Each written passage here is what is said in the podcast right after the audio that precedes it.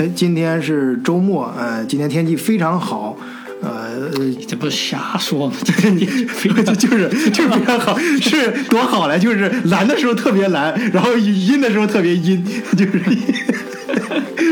所以说，我们叫老张来来我们家吃烧烤，然后一家人来烧烤。然后白天这个老陈本来拽他来录录节目，结果老陈天突然又变好了，老陈去就去踢踢踢球了，所以今天放老陈一把。所以今天我们叫到我们的呃老张啊，就是另外一个老张，跟上次老张不一样，是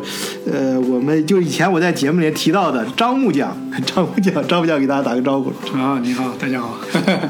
张木匠是是我们开玩笑啊，张木匠是老张是张博士啊，是正儿八经的博士，德国博士，而且是德国最顶尖公司里面的资深工程师啊，到全球去做最顶尖的技术方面的咨询。啊，其实一些鸟不拉屎的地方啊，全全球各鸟鸟不拉屎的地方是大，就总而言之就是呃很厉害的啊，张博士确实是很厉害，而大家一会儿感受他的风采啊。呃，我们说呃木匠的主要是指的是呃最早是我爸来的时候给人家起的外号，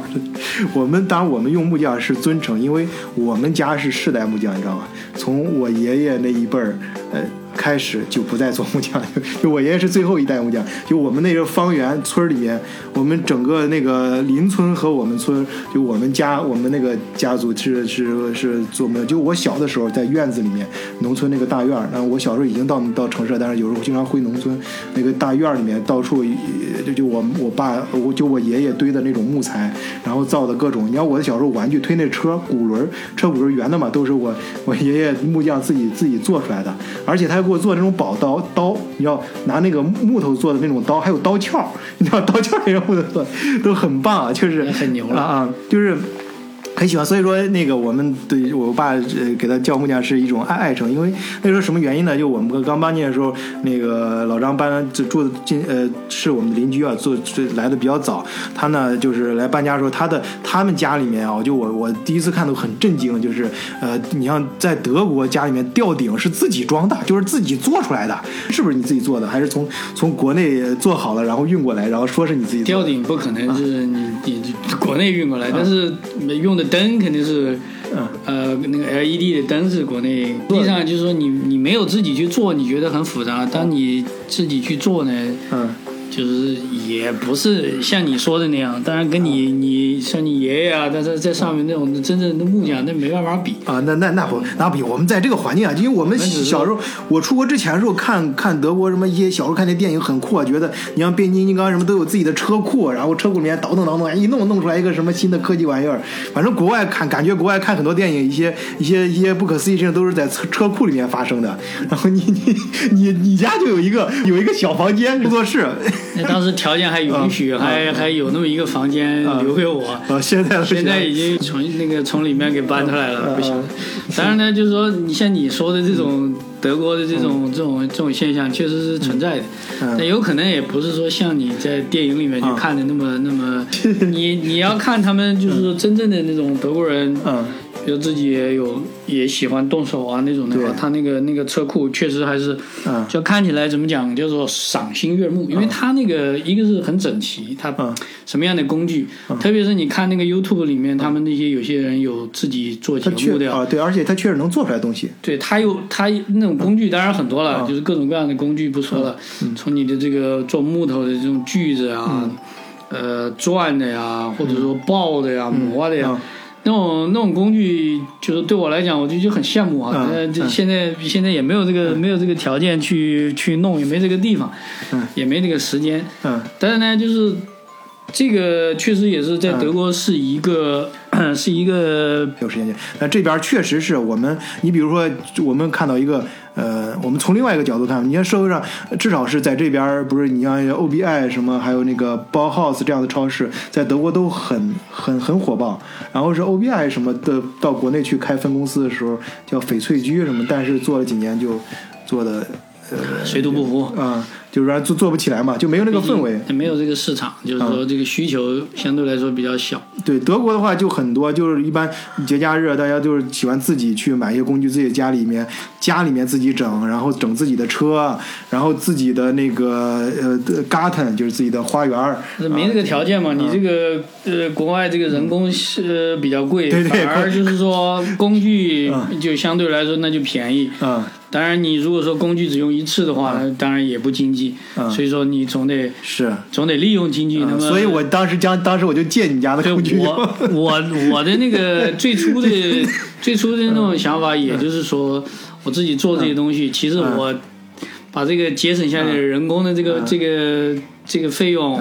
然后自己攒一些东西而已，也有这个兴趣嘛。嗯，但是最但是今天的那个，我们就在下面一块吃烧烤的时候，那个嫂子又提到说，最近你又在捣鼓新玩意儿啊，就是说经他经常收到一些莫名其妙的东西，甚至不敢接，打开之后发现根本都不知道什么东西。然后最后后来我们知道是 3D 打印啊，最近呢老张又迷上了 3D 打印，所以我这期。这今天做这期节目啊，把老张揪过来呢，主要是想谈这个三 D 打印的事儿。哎，你是怎么就是，就你看以前捣鼓家里面的呃这个做一些东西啊，这东西看上去还有一些实用价值。那你现在捣鼓三 D 打印，三 D 打印我多少还是知道一些的啊。就这个你这两个东西你是怎么就从那个跳到这个了？你说是怎么过渡过来的吧？你先说一下这个。对吧？你你这个总要从最开始肯定要有一个需求啊。对，这需求最早在这。在我。就是真正动这个念头啊，去买这个 3D 打印机的时候，实际上最初的这个 这个起因呢是，呃，还是从木工那边来的，就是我想 自己有这个兴趣，就是就是呢想自己 有这么一套这个呃程控机器，就是说这个做木工的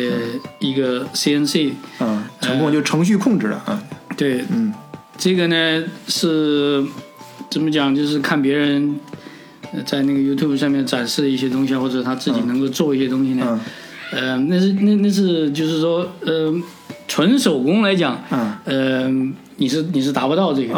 就是你需要，就是精度高一点的呢，还是需要有这种程序控制。嗯，呃，所以说当时我就我就想做这么一个这么一个机器，然后再就是说去自己去买呢，从经济上讲，作为这种业余爱好也没有必要，而且这个。这个确实费用也比较高，一般做的多少钱呢？这里顺便给大家说一下。一般一般这种，他就说你真的要要要做一个还可以用的那种，去买一个的话，那个起码五六百块钱吧，五六五六百欧元的这种这种水平，一个一个 CNC 机器啊，CNC。然后你自己想去做一个这样 CNC，对，然后我自己就想，哎，是不是可以看一看有没有有没有有没有可能自己做一个？嗯，当时我也几年前，其实从搬家那个时候就就在看啊，在看那个时候呢。嗯，条件也还不是很成熟。到现在呢，嗯，我现在看的确实就网上也有很多这种，很多这些这些这个爱业余爱好者吧，他自己也做这种自己的这种设计，做这个自己做这么一个 CNC。嗯，嗯，找来找去呢，就找到了一个。嗯，这个是是一个网站上面，嗯，已经算是做的比较比较成熟的一款，然后也是。它号称是叫做呃 most printed CNC，为什么是 printed？因为它的那个呃连接的这种部件呢，全部都是 3D 打印打印出。当然你可以你可以去买这个，买的呢就是费用也也不低啊。然后呢，我当时想，为什么我我不可以自己买一个？打印机自己自己自己来打，然后啊，同时还可以做一些别的东西。对，就像刚才你说那个做木匠的时候工具一样，我买一个 3D 打印在家，我不仅可以解决我这次的问题，哎，我以后还可以打印其他东西。而且这个我对刚我们刚刚提到的五六百是指的欧元，我们在这个节目里面提到的钱基本上都是欧元单位，欧元和人民币大家就按一一比八去算，就是说我们提到多少钱呢？你乘以八，基本上就是多少人民币啊。其实国内现在我觉得就是说大家实际上都有钱了，你像现在玩那个什么。什么无人机啊，这种的，那动辄都几千块钱的，啊啊，就实际上就这么几百块钱这么一个东西，其实不算贵，但是呢，你确实要有这个需求，你要有这个爱好，啊，这个就从木匠开始的嘛，是，实际上动手的这种这种这种兴趣和和这种爱好，呃，有历史原因，首先是有对你你有 有这么一个背景，啊对吧？做做任何这种东西，你去做这种东西，要最终你要你要实现一一一定的这种这种目的。那么我实际上我这个目的，呃，当时就是其实很简单，就是想做一个这么一个 CNC，嗯嗯，然后所以说最后找到了这么一款，然后呃。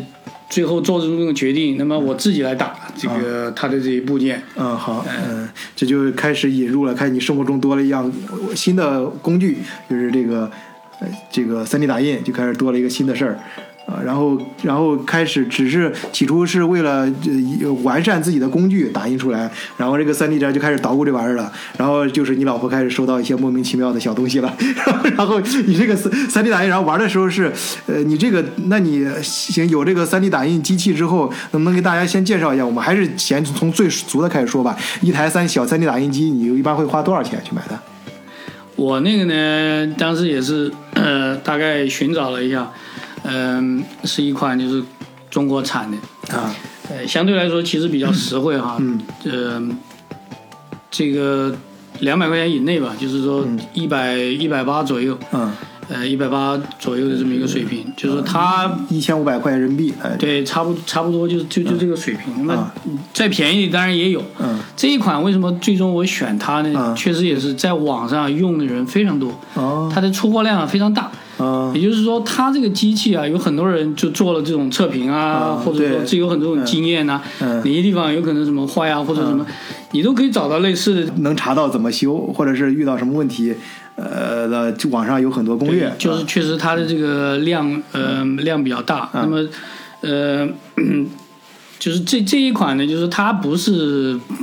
不是属于那种真正真正就是说发烧级的哈，那那还差得很远，就是。但是你能不能大致介绍你这种便宜的和贵的发烧级，他们之间打出来东西有什么不一样的？是不是有些东西这个能打，那个不能打，或者这种的？当然有，它这个能够能够打印的这种这种东西啊，嗯，呃，不管你是一个一个图一个一个三 D 的这种模型也好，嗯，或者说任何这种玩具啊，或者说部件也好，嗯，它有一个大小，对吧？你这个便宜的呢，它这个小一点，它的尺寸一般是比较小一点，然后。这贵一点的呢，它这个自然而然，它它的那个尺寸要大一些。还有一个呢，就是它这个精度，那那个这个这个精度实际上是最后体现在这个你打印出来的这个东西的质量上面。嗯。那么这质量上讲，就是说它的这个表面的光洁度啊，你表面，你你你你用手你可以可以感觉到。呃，精度精度越光的话，你这你这手摸上去的时候不一样。你你你感觉的就是说它实际上很光滑，但你用眼睛在那个光下面看的话，实际上你能够看见它一层一层。就是丝绸和树皮的区别，就是女人的手和男人的手的区别，感觉摸上去是。就是说它你你你在这个质量这个最后这个质量上面呢，你你能够能够有一定这种感觉，就是说当它当它这个打印就。从最基本来讲，它这个 3D 打印机，它这个打印机的质量本身嗯不是很好的话，那么在你这个打印的东西出来，当然肯定是会有体现。嗯，呃，这个呢，只是说比较简单的说了，但是实际上里面涉及到的这种因素非常的多，就包括它这个 3D 打印机里面可以控制的这个参数，因为它是实际上跟这个 CNC 是类似的一个东西。嗯嗯。那么它需要有三个轴之之间的这种控制，嗯，这个打印头，嗯，这样子运动，嗯，呃，然后这个里面的这种精度就跟你这个三个轴之间的运动的这个精度关系非常大。那精度要高的话呢，自然它的价格就也就上去了。用的用的这种呃电机也好，用的其他的这种这种零件也好，它的它的这个价格当然自然自然就会高一些。对对对，就其实就跟那个有点像那个。呃，跑车一样，其实你说跑车为什么比平常车贵几倍的价格？那它还是那个功能，但是它里面它里面就是对这个呃发动机啊，它它对各方面的要求就更高一些，那就自然价格很高。然后其实打印这一块儿，我打对 3D 打印，我最早接触是是两年前。呃，是多少？三年前了，应该是二零一六年。比我早多了，你知道吗？不敢说，我我是我那时候是碰巧，因为那时候我三星那时候做一个创投项目，是帮那个呃香港的一家基金，他们想嗯投一个三 D 打印，他是那个是一个德国的大学教授，然后在德国跟德国国家实验室，当时国家三年前国德国已经非常支持 3D 打印了，他们当时是呃是做出来原型机是陶瓷打印的，因为在此之前的话，呃呃就市面上最早流行是呃塑料打印，然后是金属。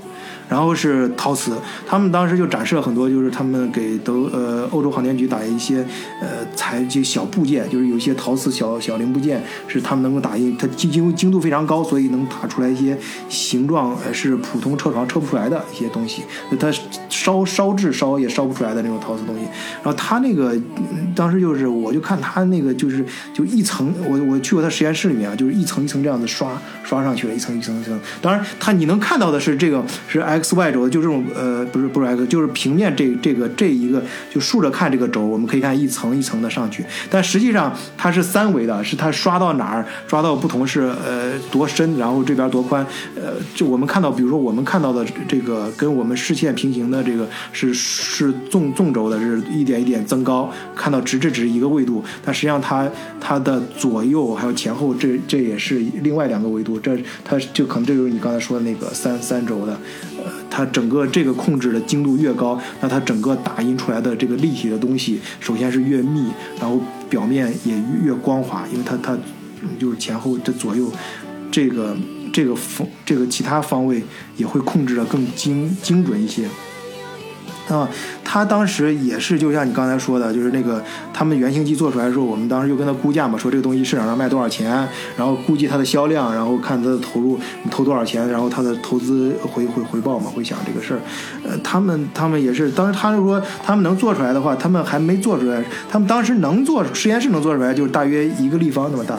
然后呃说价格能控制在呃将是控十万美金左右。而如果当时说，当时他们就在犹豫嘛，说之所以后面没投，就是说如果当时他们能够把那个，或者他们能够给出一个明确的 plan，给出一个明确的计划呃时间表，能够在半年或者一年内做出来一个原型机，呃，能够大小能够控制在半个立方。就是呃半个立方米，然后呢，价格能控制在呃五五万美金到十万美金之间的话，当时就投了，说这肯定是他们有把握，在市场上是很是很受欢迎的。当然那很早了，那三三四年三年前了，现在市场就不一样了。现在，呃，所以说，所以我刚才在就是那个，我刚才就提到这个三 D 打印机，我能接触到就是之前这个材料是不一样的，就是是塑料的，还有金属的，还有那个嗯。陶瓷的，那么你现在你你们你玩的这个是应该是金材料的吧？呃，材料材料就是说，基本上一般自己这种在家里面玩的话，呃，都是塑料，嗯，呃，或者说以塑料为基础的，或者添加一些其他的东西，增改变它的这个材料的一些属性，嗯，呃，现在这种这种，因为它无非也就是把这个材料加热到一定的温度，嗯，让它。让它就变成这种流体一样的，然后一层一层的铺在上面。同时，同时它一层跟另一层是是靠它的这个这个粘，呃粘性。那它的它的材料应该是一卷一卷的那个，跟丝一样，就是一卷一卷的。呃，那个一一线嘛，一就就实际上你在外面看起来就像就像一卷那个电线一样，只是说它没有那个芯儿。说到这儿，我就突然想到，这个三 D 打印机有点像织毛衣啊，过程就那边也是一团毛毛毛毛毛毛线嘛，然后这边通过毛衣手工的织出来，就织织一层一层就织出来整个衣衣服了。然后三 D 打印也是那边进来的是塑料，是一一卷一卷的线，然后沙沙进来，然后这边再织织织出来。没准就这个 这开始表面上这这这这是是吧？其实其实。啊，对，它为什么叫打印？它确实就是说打印，它是它是二维的，对吧？它这个三 D 的话，那就加了一个 Z 轴，那么它就一层一层铺出来。啊，对，你可以你可以把它铺成各种不同的各种不同的这种机型，它有一些是整个这个打印头啊，它是 X Y 轴在在动的，有些呢就只有 X X 轴在动。对，它它的 Y 轴是通过它的这个打印的这个板。对，我我说到这儿的时候，稍微稍微差一句，跑跑题啊，就是当时当时我们我记得当时那个跟学音乐的朋友那个交流过，我就是听到有时候听到国外就是中国写的很多歌都是一个单调，就一个调，你知道吧？但国外有些音乐是立体感，能听出来一个空间感。然后他就说，其实国外音乐它是怎么发展过来？它发展到什么时候有空间感？就是巴赫。巴赫为什么被称为近代音乐之父？你知道吗？就是因为他写的乐谱，他除了这个我们能看到的这个这个调之外，他还有另外一个就是维度在在切分，就是他所以从巴赫那时候音乐开始有了空间感，有了立立立体。但是我知道你听不懂，然后然后我接着回来说说说你比较的多的。我理解这我是三 D 音乐啊，我我瞎说啊，这个这个瞎说，这跑有点跑题。回来说那个是刚才那个三 D 呃的音乐，那不是不是三三 D 不是三 D 音乐，被你绕一句，就是三 D 打印啊。但是你你哎，老张，你有没有想过，如果你在国内的话，你会不会玩这些东西？在国内呢很难讲，就是说，在国内，我可以我可以想象，就是在国内，呃，受这个时间这种影响，或者说整个这种环境影响，你没有那么多这种精力，甚至甚至没有需求，非要非要去，就是平常生活事乱七八糟事太多，你就没有精力去去思考，去去追求自己的爱爱好。你节国内的节奏相对来说还是比较快，嗯嗯。那么应酬也比较多，嗯。能够留给你剩下的这种时间来玩这种东西呢，我想可能就太奢侈了，对国内人来说啊，就是刚刚我说，一个是，呃，刚刚现在我突然想起来，我刚才还少说一个条件，就是国内和国外相比啊，就我们在国外玩这个东西，嗯、一个是有这个，嗯，一个是金钱啊，当然金钱现在差距越来越小了，然后另外一个时间，啊、这个可能很重要，还有一个就是兴趣爱好，你敢于就是有这个兴趣爱好，但我觉得可能国内朋友应该也都有这个兴趣爱好。但是首先是你你你知不知道国内有没有有你能看到国内有同行吗？或者你在网上什么看到国内在玩这个东西？国内好像也有，就是就是可能圈子会比较小一点，啊，是吧？就是还加这样群什么的这种。呃在这个这现在这个我还没有没有发现有类似这种这种群啊可这个完全完全是就是说在主要的基本上是基于这个 YouTube 的一些。啊，是这样。那你在嗯、呃在这儿就是做这个事儿的时候，或者是呃你你你跟你的工作首先有这种冲突吗？你的业余时间你是怎么时间上怎么安排的？你这个事情？呃业余时间跟工作实际上在这边有一个比较好的，就是你可以基本上完全的分开。对，或者这么说吧，就是说这个事儿啊，你在这边做这个事儿的时候，占了你多长时间？就这要看了，就是在我打印这个 CNC 的部件儿的时候，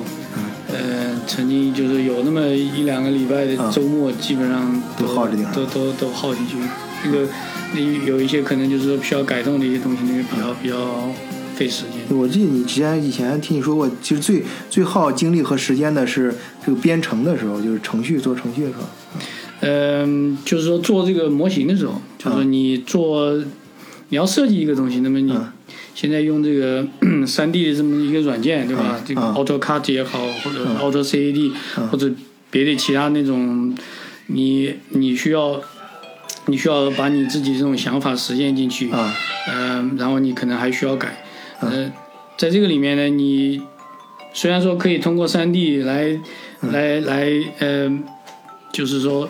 嗯、在这种电脑里面，嗯呃，能够让你看到，哎，最终这个能够做出来对什么样。嗯但是实际上有很多很多时候，嗯这个还不够。啊那么在在三 D 的时候，它有个好处，你不一定要完全把它设计完了以后，啊你再去打印。你也可以在一定的时候，你把它先、先打印出来，啊呃，甚至你都打很薄的那一层，那么它有这么一个、啊。一个形状，你可以去比照这个、这个尺寸，嗯。因为三 D 不是把所有东西都打出来，嗯嗯。你有些东西实际上是其他的部件是、是是买来的，嗯。那么你要跟这个、嗯。你要打印的东西要有一个、有一个匹配，嗯。那么在这个里面呢，我就比如说打很薄的那么一层，那么有这么一个形状出来了以后，我再去跟其他的那个进行一个一个比较。嗯嗯，就说在这种过程呢是比较比较费时间一点。嗯真正当你把模型建好了以后，但是它打的时候需要打印的这个时间就不需要你自己因为打印一个小部件，你我看过这个速度啊，就打印一个小部件要七八个小时呢，是是？是很慢，就是说它一层一层的这样铺上去。啊对啊，呃，但你不用一直看着是吧？你你不用你不用一直看着它，就在打印的过程中，如果说出现出现这个错误，那么你这个就打废了啊你有你有可能就打废了。嗯嗯，刚才你提到那个材料，那么这个这个材料。这个质量也也也就是其中一个比较关键的一个因素。那你这个材料的这个质量，比如说它的这个线的呃粗细，那么它是有有本身是有一个标准的。那么它这个根据它这个打印头，呃，它有一点七五毫米、三毫米的不同的这种标准。那么多少钱呢？你能不能举个例子？比如说一一公斤的线多少钱？这基本上你买一卷的话，一卷多一公斤一公斤这个塑料这个 PIA，呃，十多块钱到二十多块钱欧元都都有，那就一二百块钱人民币啊。呃，都有。那么国内实际上也有很多生产，在这边其实也有很多这种。你这都是在亚马逊上买的是吧？亚马逊或者易易贝上面啊，就是网站上。对，就是这个这个材料，呃，如果说。本来你打印时间就比较长，对吧？你要打印一个东西七八个小时，就是大概比方一下拳头大这么一个东西，七八个小时，你中间打到三四个小时，如果出现这种这种堵塞的这种情况，或者说是呃进料不够，那么你打印出来这个质量就就会受影响，或者甚至就完全打废了。嗯。啊，对，这个这个情况是我相信可能你要有 3D 打印的话，你都会都会多多少少会遇见。嗯，对。其实我我听那个呃，让今天让那个我们的张木匠张博士 过来讲这事，其实我是带着一个很很崇敬的心态啊，因为我说实话，我呃那个我以前自己呃就是老张是我见到的第一个，就是对这种呃比较高深的这种科技方面的东西产生呃就是自己来玩的这样一个人，因因为我以前也自己我以前。就是老张，你知道，因为我以前我就是这几年，呃，有有有一个我做过很涉及过很多行业，但有一个是我的老本行，就是做精电测控这一块儿，啊，就是示波器啊、信号发生源呀、频谱分析仪啊什么这类东西。这个东西呢，我每年的德国这这这方面展会我是必然参加的，遇到很多爱好者，爱好者因为他们要我们的产品呢，都是他有很多是自己回家玩儿啊，他也比如说像你说刚说那个做航模呀，做其他一些东西，啊，这个他能够，他就是他能够，呃，就真的是。你感觉就这个东西跟跟我们赚钱跟跟生活就可能没有什么实用价值，甚至是相反的，就纯粹是爱好。但是他就能够投入很多一些钱，因为你看，比方一个示波器最便宜的也得二三百欧元呢。呃，你他就回去修芯片呀，自己把呃玩具的芯片改造改造，或者自己一个做一个小小航模什么的小东西。然后就就我从来没想过，就是中国人会 会会会做这个东西。你如果不是不是说中国人不行啊，就是说你你如果见到的第一个就在。在德国的华人就是自己去捣鼓这种，呃，做的。包括你刚才说，我记得你提到过以前说你 3D 打印最近想做的是想做自己想做一个。呃，小机器人是吧？是是。对我，我现在有有有一个这个一个项目啊，自己不不是什么挣钱的项目啊，就是让自己完完全是为了自己的兴趣。但是呢，也有一定的这种实用性。如果说能够能够做的话，能够做做好的话，就这么一个扫地的机器人啊。这个扫地机器人其实大家已经。很熟悉了啊，对，什么沃科科沃科科什么沃是吗？就扫地机器人嘛，它有很有很多，像小米也有做的，其实蛮好的。嗯，就我做这个呢，无非也就是想，也就是想自己，嗯，自己通过这个设计，然后实现，最后来检验一下，啊，是不是能够达到我所期望的这么一个一个功能？嗯。因为在网上呢，我也看了，也也有呃，也有人就做，它已经有有做出来的，不一定就是跟三 D 没有直接这种关系。嗯，就是说你有这种三 D 的话，三 D 打印的话，它是一个你的工具。对，它是一个工具，它它能够把你能够帮助你实现很多东西，呃，比较方便。那么它最终的这个 这个这个原理，实际上就跟那个吸尘器类似，差不多的。嗯。那么我就是想把这个整个，因为它里面有。里面有这种三 D 设计，对吧？呃，然后有呃电机控制，有传感器，呃，不能叫人工智能的，就是说它如果说碰到有障碍，它可以可以避障，啊这个功能呃是应该应该是有。就是怎么这这么一个一个系统的话，实际上嗯，这叫麻雀虽小五脏俱全。嗯，呃，我是我我只是有兴趣呢，希望能够把这个这个项目能够做下来。你这你这等于说是。你原来是你这是叫做什么升级啊？你原你原来的小木匠工作室被你老婆拆迁之后，现在又又升级了，升级版。你原来是用一些各种什么锯啊、锤啊什么的东西，是给家里打造各种的呃这个模具，什么装装墙啊、弄个吊灯啊啥的。现在呢，呃是鸟枪换炮了，咱咱升级了，用用三 D 打印啊的的，就是三 D 打印机代替了原来的什么锯啊、刀啊、锤啊。呃，原来是造家里的家具，现在开始造我给家里打扫卫生的扫地机器人，对啊，是升升级版了，听听起来还挺酷的。就是就是就是这么一个一个兴趣而已啊。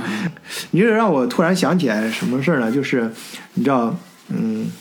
就是嗯，这个说的稍微有点深的，我自己认为稍微有点深啊。我们就是还是我上期节目里也谈到过，我们读如果单独看一点的话，还看的不是那么清楚。但是我们如果放在历史中，啊，这拉长一点看的话，就可能会得到一点不同的感悟。就大家有你你知道不知道？就二战的时候啊，就是德国，就是说美国参战之后，为什么一下子它不仅是能生产出来很多飞机，而且还生产出来很多飞行员？你知道飞机你可以通过工厂里面加班加点加产线，可以一夜造出来很多，但是你的训飞行员是要经过训练呀。你在你你是怎么一下子冒出来这么多飞行员？因为当时说他们统计过有个什么原因，就是当时美国会开车的司机非常多，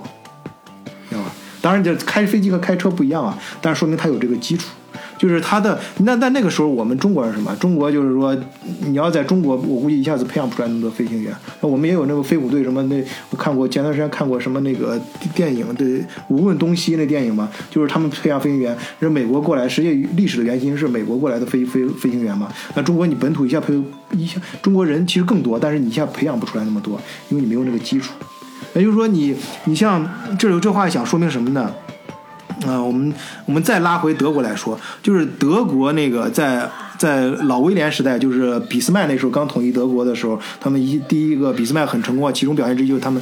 打打败了法国，因为之前的时候德国被法国拿破仑打的是一败涂地啊，就剩下布兰登堡门就柏林那一小片了，整个呃伊北河呃呃就是能就是用那个用那个呃当时那个德德德皇的话来说，就是呃可怜可怜我们吧，给马拿破仑说能。留给我们伊北河一小片地儿地儿就行了，然后结果，结果他们就励精图治嘛。从小德国是从教育开改革开始，这这我在前面节目里面讲过。然后后来就是逐渐的经过几十年的励精图治，然后打败了法国，然后。攻占了巴黎，然后德国的新呃老威廉他们加加冕是在呃法国的凡尔赛宫举举行的静厅里面举行的。然后这个当时他们打胜了这场仗之后，老毛奇就说了一句话嘛，就说说我们德国人的胜利不是在战场上决定的，而是在小学生的课堂上决定的。那么这句话，我们按照这个逻辑去想，就是我们中国人啊，就是最近有很多，以前也经常讨论嘛，说中国很多一些科技成果，研究一些科技东西投入，实际上都是搞跟钱比较近的东西。包括我们的体育，就今天我在群里面也铺出了，说今天天气不错嘛，就是对面对面那个球场上好多人踢球。是德国这个体，德国是正儿八经的。我在群里面提出这个观点啊，但是我个人观点不代表不一定对啊。但是我提出这个群里面还是有很多人赞成的，就是德国正儿八经是一个体育大国。我也拍了给群友群友在群里面拍了视频，就是像这样的绿油油的草坪，在德国是非常常见的。有人在这样踢球，它是它整个它的它不仅是这种硬件，还有它的俱乐部体系，整个。造就了他的他全民体育，然后全民都喜欢运动啊，包括骑自行车其他方面的运动，然后整个国家出来这种运动，包括我们前面大家听一些奥运会解说的时候也听到嘛，我记得前段时间是什么射箭什么选手都是社区里面的一些运动员，不是说国家常年培养出来的，但是中但是中国就很缺少这样的东西。那么中国的这个科技方面也是，它它不是它它很多它没有。呃，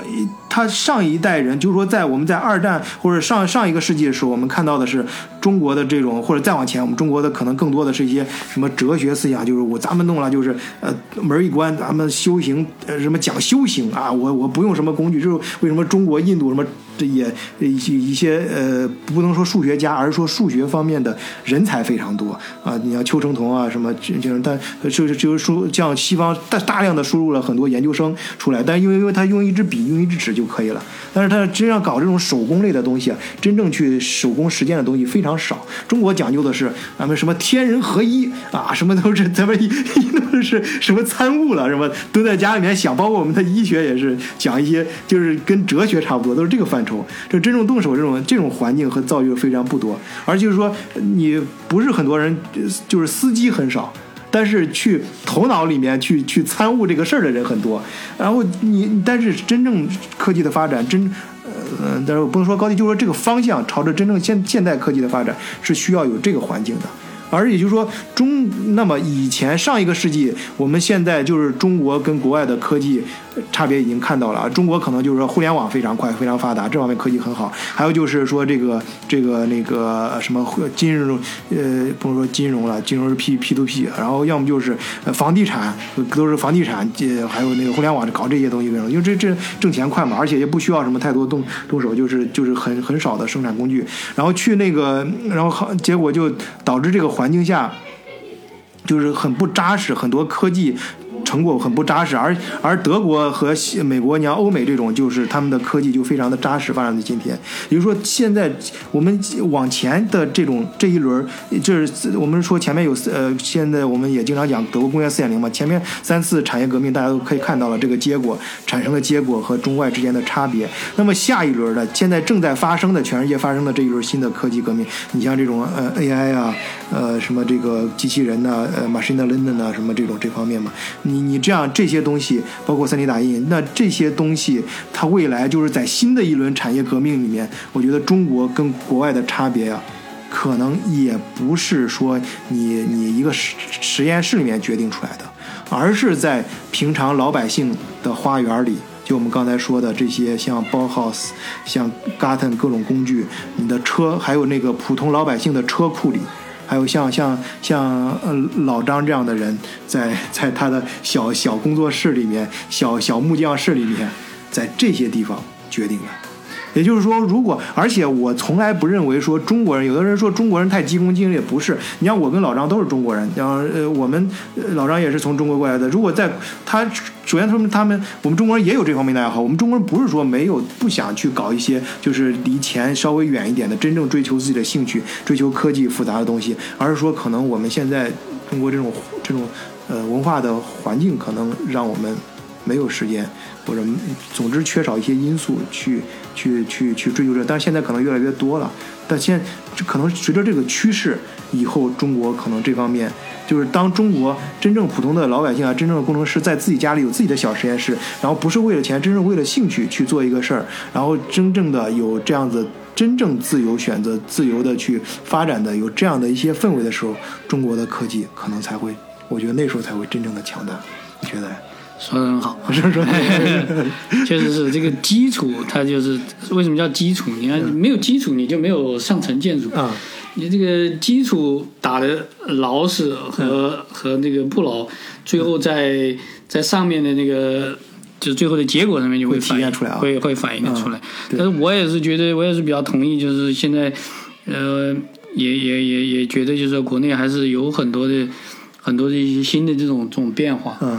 那么就国情不太一样。那如果中国真的是把所有方面都做得很好了，其他国家也就不用活了。对对，中国人也勤奋就力。但是你看，就是就就外国人现在玩这些东西啊，就是现在新玩的这这新一代的这些，就刚才说新一代的这种呃，跟那个机器人啊，跟什么有关的这些小玩具什么家里，它其实原材料，无论是原材料还甚至一些机器都是中国产的，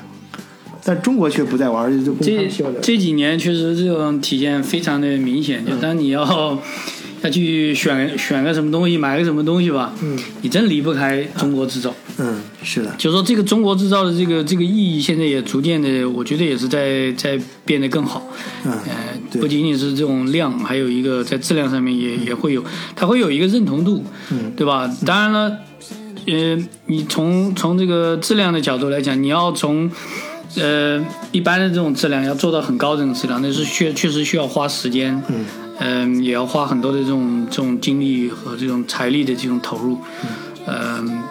就德国有它的这种工业的这种基础，这不是一天两天就能够就能够建成的。是的，需要从它这种教育教育这个环境这种所有的因素来影响。嗯。嗯，现在中国不也提这种